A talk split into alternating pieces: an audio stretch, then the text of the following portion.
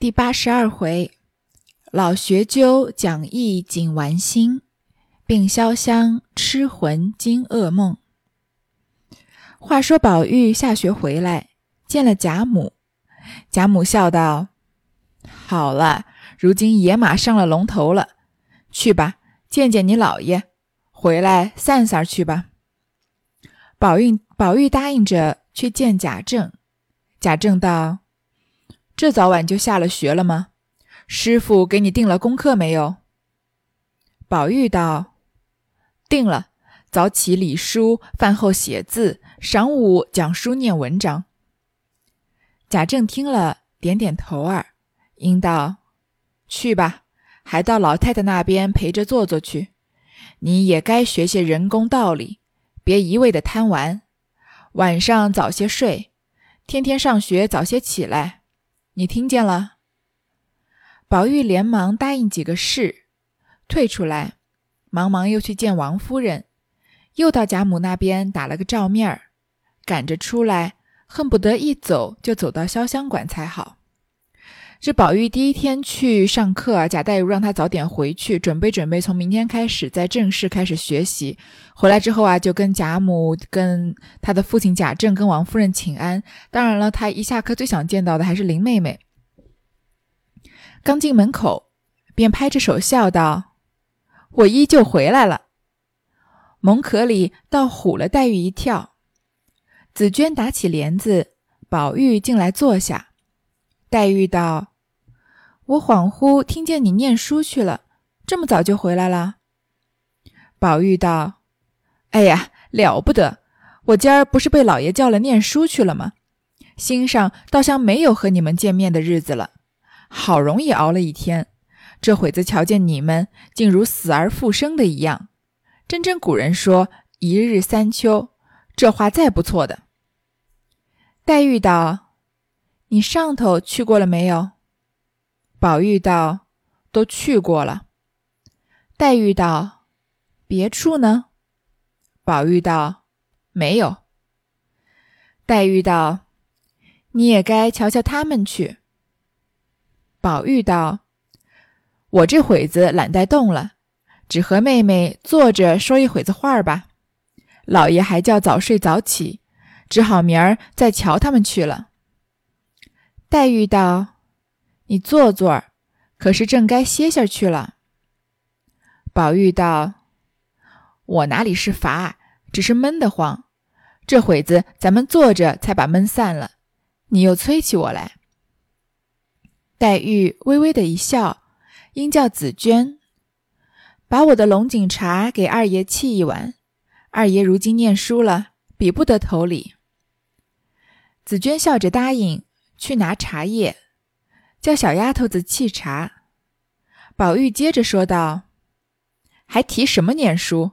我最厌这些道学话，更可笑的是八股文章，拿它诓功名混饭吃也罢了，还要说带圣贤立言，好些的不过拿些经书凑搭凑搭还罢了，更有一种可笑的，肚子里原没有什么，东拉西扯，弄得牛鬼蛇神，还自以为博傲，这哪里是禅发圣贤的道理？木下老爷口口声声叫我学这个。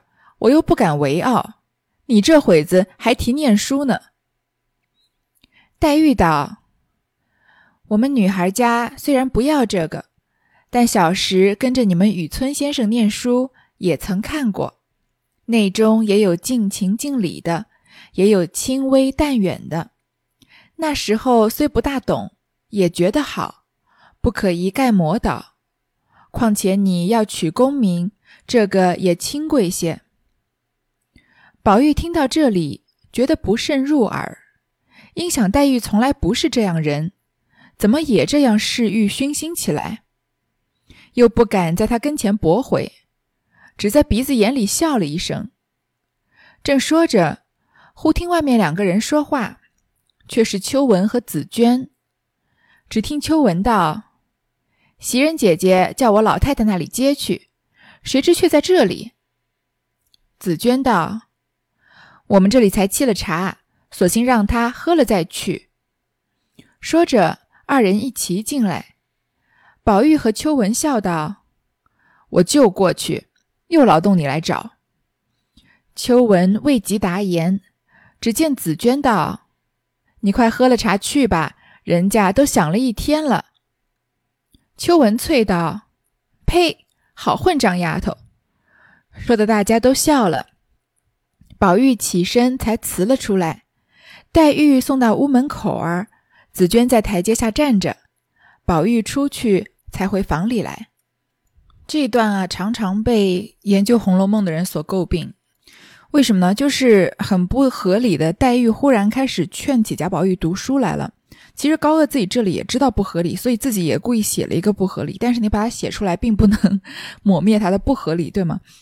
就是宝玉在这里来找黛玉啊，说要跟他散散闷，然后就在说自己最讨厌读书啊，又是这他平常的这些长篇大论。说读书是匡功名混饭吃啊！这黛玉在这劝他说：“女孩家虽然不读这些四书五经的书，但是我小时候就跟着雨村先生念书，因为贾雨村不是先给林黛玉当家教的吗？也曾看过。他觉得四书五经里啊，也有尽情尽理的，也有清淡微远的，就是各种晓之以理、动之以情的文章也有，有宁静致远的内容也有。那个时候虽然不懂啊，我也觉得很好。所以你也不能一概抹倒他。”最后说啊，况且你要取功名，这个也清贵些。你终终究是要考取功名的，所以一定是要读这些的。这实在是太不符合林黛玉的人设了。其实林黛玉不是没有劝过贾劝过贾宝玉读书的，哪一回呢？三十四回，情中情，因情感妹妹，错里错，以错劝哥哥。那个时候贾宝玉刚挨完打，这个躺在床上都躺不动，被贾政打的，呃，这个皮开肉绽，就是趴在床上。然后所有人都来看过贾宝玉了，然后他他贾宝玉被打得昏昏沉沉的，中间呢甚至是有一点出现幻觉，一醒来啊看到林黛玉在床边，贾宝玉呢还担心林黛玉因为他挨打过于伤心，还反过来劝他说只是地上热，我又受如果我受暑怎么办呢？你如果地上。这么热，如果你又受暑怎么办呢？说我虽然挨了打，但是也不疼的。我这个样子是装出来的。他们在外面散步散步啊，这样子贾政就会以后对我好一点。说这个时候的黛玉啊，虽然不是嚎啕大哭，但是这样无声的哭泣啊，气噎喉堵，更觉厉害。她哭的都喘不过气来了。但是又听到宝玉这样反过来劝她呢，她又没有话说。要说的时候啊，不能说半句。过了半天啊，才抽抽噎噎的道：“你可都改了吧？”这句话，我想大部分人都还有印象吧。这其实也算是劝的一种，但是这个劝里面藏着是什么呢？我觉得是一种非常超越、超越自我的这样的一个爱情。《红楼梦》里面有很多人都爱宝玉，也有很多人啊是想借着宝玉往上爬。但我认为真真切切称得上一句爱的，其实只有林黛玉和妙玉。而林黛玉说了这句“你可都改了吧”，那她的爱呢，又比妙玉又再高一层。为什么？首先，为什么我认为只有黛玉和妙玉是真的爱宝玉呢？其实我们现在很多姑娘在适婚年龄啊，也常常被这样劝，家长常常劝说啊，哎，你看着行就差不多了，不要眼光太高，找一个潜力股，也许他以后有很多的发展机会呢。我认为这就是一个伪命题。什么叫找一个潜力股？就是说这个人你现在虽然不怎么爱他吧，但他未来会有无限的前途，也许你会爱上未来的他。其实，在《红楼梦》里面，很多人爱的都是未来的宝玉，也许是那个考取功名的宝玉，也许是那个继承家产的宝玉，或者仅仅是那个长大了以后变得成熟懂事，不再吃胭脂，不再再和丫鬟们鬼混的宝玉。这些人对宝玉都是有一个希望的。当然，女孩子在爱情里面会对自己的未来有个憧憬，但那个憧憬是憧憬两个人的未来。如果你爱的是一个人未来的潜力的话，那我就不认为那是爱情。因为很多时候，我们也要求别人爱我们的时候，说你要接受真实的我。如果你没办法接受我最坏的一面，那你就享受不到我最好的一面。这个其实就是提出一个要求，希望对方爱的是现在的自己，最真实的当下的自己。那你凭什么要求一个男孩子无条件的爱现在的你，而你爱的只是未来的他呢？这不是一个很不很不公平的爱情吗？所以，爱着现在的宝玉，就只是爱宝玉的。其实只有黛玉和妙玉，他们对宝玉未来没有任何要求，爱他就仅仅因为他是他而已。而黛玉呢，在看到宝玉挨打的时候，自己太心疼了，所以他做出了爱情中最大的让步，就是牺牲自己的爱情。就是说，你你从今以后可就都改了吧，你就变成一个我不爱的人，你把这些我所有我爱的美好的品质都丢弃掉。但是只要你平安，你健康就好，这就又是一种更升华的爱了。所以在《红楼梦》里面，围绕着宝玉的有三种爱情，一种其实是为了利，就是。爱上未来的他，希望他的未来可以功成名就，或者即使只是变成一个成熟的大人吧，总之变成一个不是自己现在的样子。那个在我眼中，其实可能连爱也算不上，比较浅薄。我认为算是利，就像袭人对宝玉的爱，还有很多像小红啊之前想要上位的时候对宝玉那样的感情。第二种是爱，就是爱宝玉当下的这个人，就像妙玉那样。其实我觉得宝钗对宝玉的爱啊，如果说有爱的话，当然。也是有争议的，我认为是介于这第一种和第二种之间的，第三种才是升华了的爱，就是为可以牺牲自己爱情的这样的爱，这是像这就像黛玉对宝玉的爱。当然，我不是劝大家在现实生活中要牺牲自己，要为只要对方安全就为自己的爱情做出让步。小说是小说，人生是人生，这是两件事情。然而高鹗在这里呢，直接就把林黛玉对宝玉这种第三层的高级的爱，直接就打回原形，变成了第一层的以功利为目的的爱了。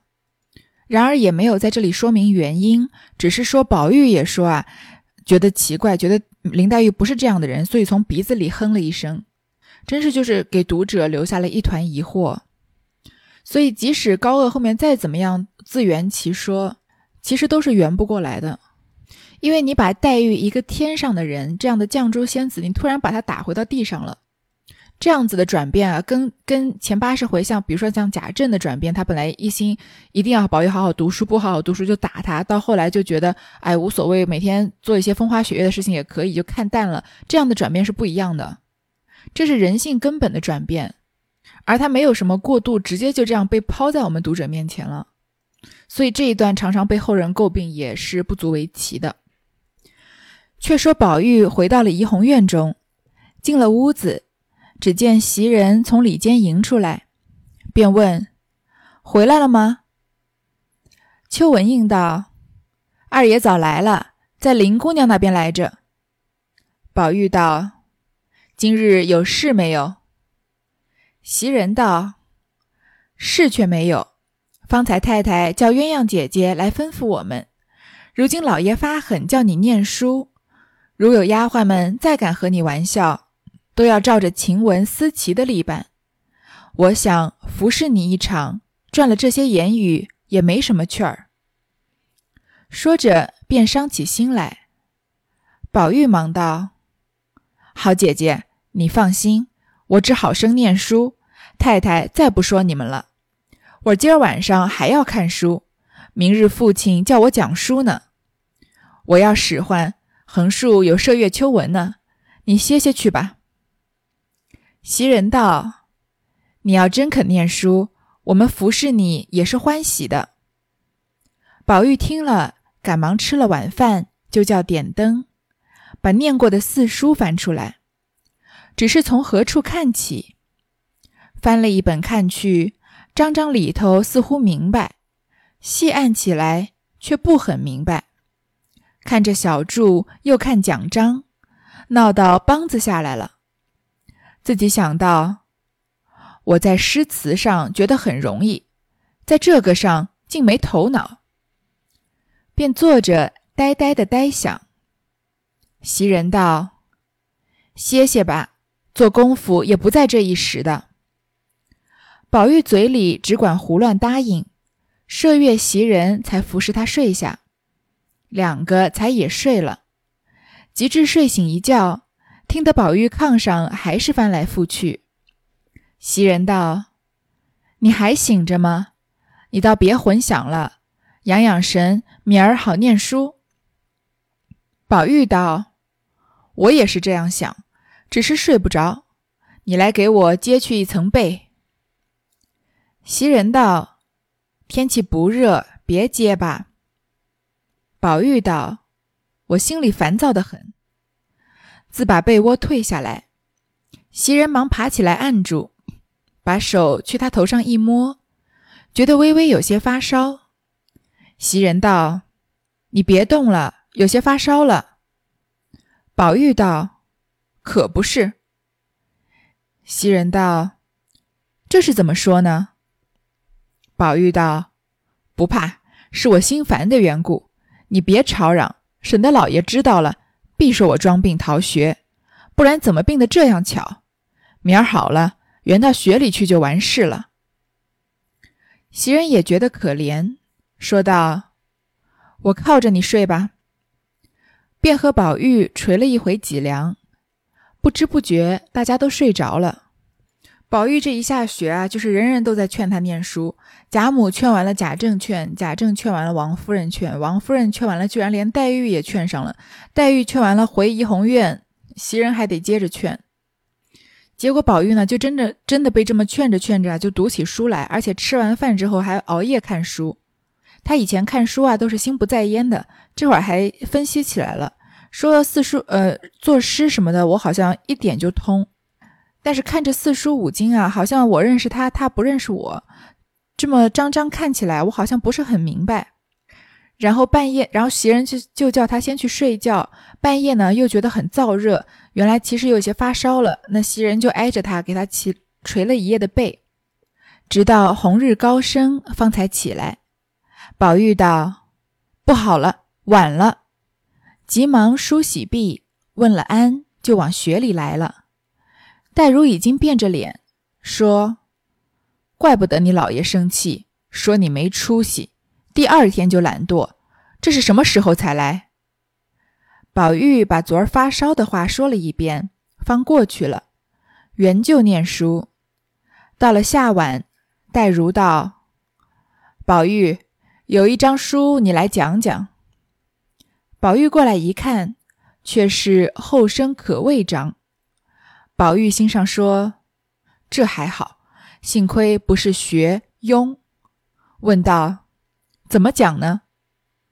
黛如道：“你把截止句子细细儿讲来。”宝玉把这张先朗朗的念了一遍，说：“这张书是圣人勉励后生。”叫他及时努力，不要弄到。说到这里，抬头向黛如一瞧，黛如觉得了，笑了一笑，道：“你只管说，讲书是没有什么避忌的。《礼记》上说‘临文不讳’，只管说，不要弄到什么。”宝玉道：“不要弄到老大无成，先将‘可畏’二字激发后生的志气。”后把“不足畏”二字警惕后生的将来。说罢，看着黛如，黛如道：“也还罢了，串讲呢。”宝玉道：“圣人说，人生少时，心思财力样样聪明能干，实在是可怕的。哪里料得定他后来的日子不像我的今日？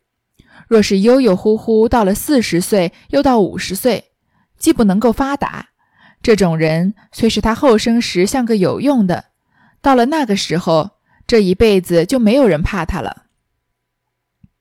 戴如笑道：“你方才截止讲的倒清楚，只是句子里有些孩子气。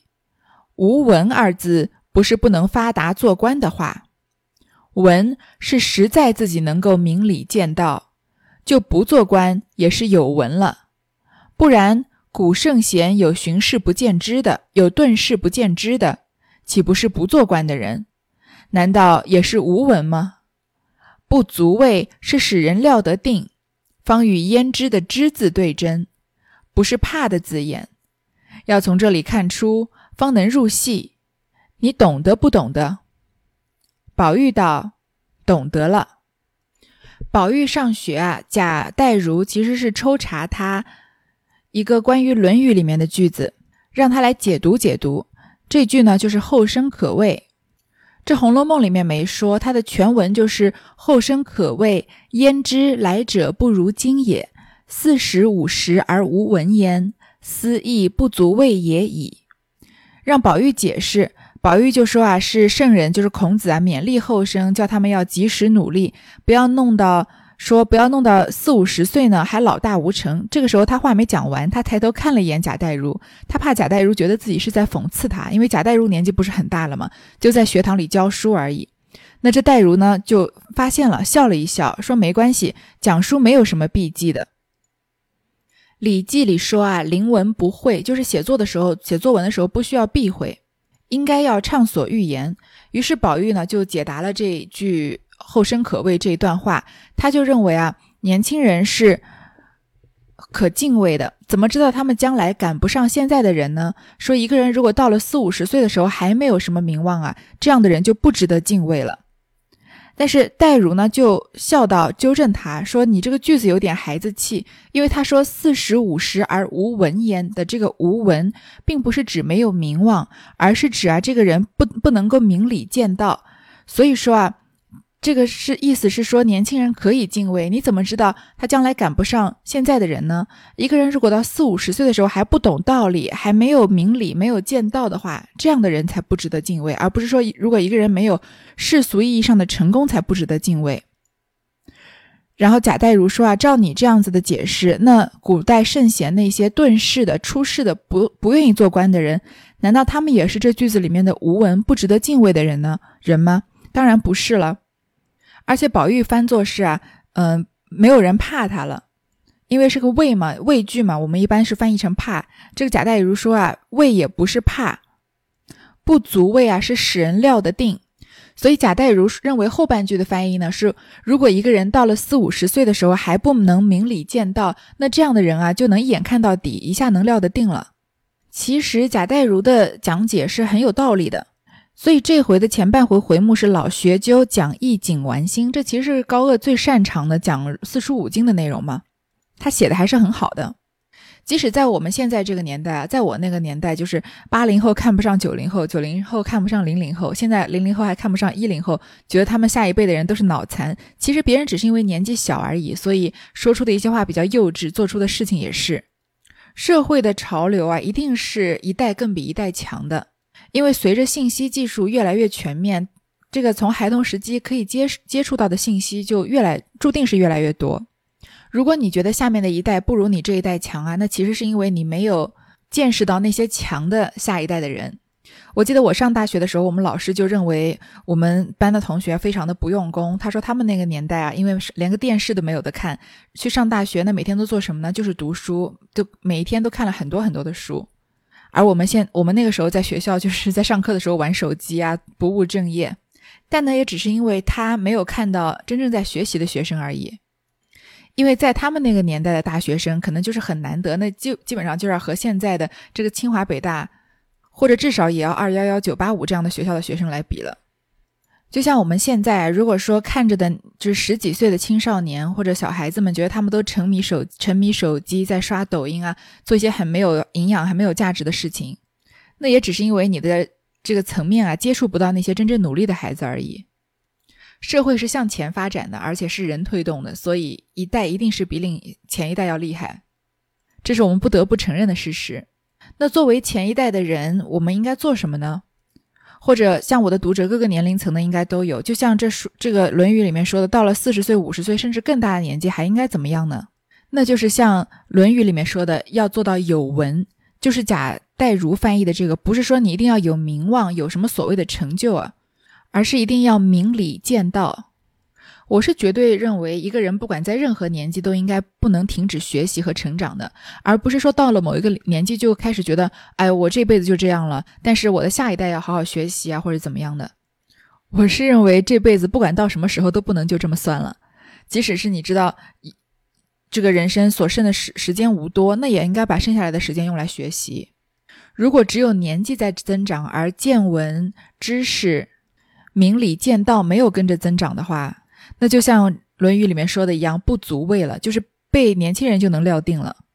所以，我们有时候看一些社会上的新闻，比如说觉得有一些老年人做出一些，比如说很无理取闹的事情，那也就是因为他们年龄增长了，但是他们的明理见道没有跟着一起增长而已。那我们每一个人的容颜会老去啊，还好脑子、见识这些东西是可以一直一直成成长的。而你也会因为这些东西一直成长而越来越喜欢年长的自己，这样青春岁月过去啊，就不足为惧了，也不会强行要追求什么少女感啊，什么胶原蛋白啊这些的。就像杜拉斯在《情人》里面一个人对他说过的一句话，说比起年轻貌美的时候，我更喜欢你现在被岁月爬满的摧残过的容颜，大概是这么说吧。戴如道，还有一章，你也讲一讲。戴如往前接了一篇，指给宝玉。宝玉看是，吾未见好德如好色者也。宝玉觉得这一章却有些刺心，便陪笑道：“这句话没有什么讲头。”黛如道：“胡说！譬如场中出了这个题目，也说没有做头吗？”宝玉不得已讲道：“是圣人看见人不肯好德，见了色便好的不得了。殊不知德是性中本有的东西，人偏都不肯好它。”至于那个色呢，虽也是从先天中带来，无人不好的。但是德乃天理，色是人欲，人哪里肯把天理好的像人欲似的？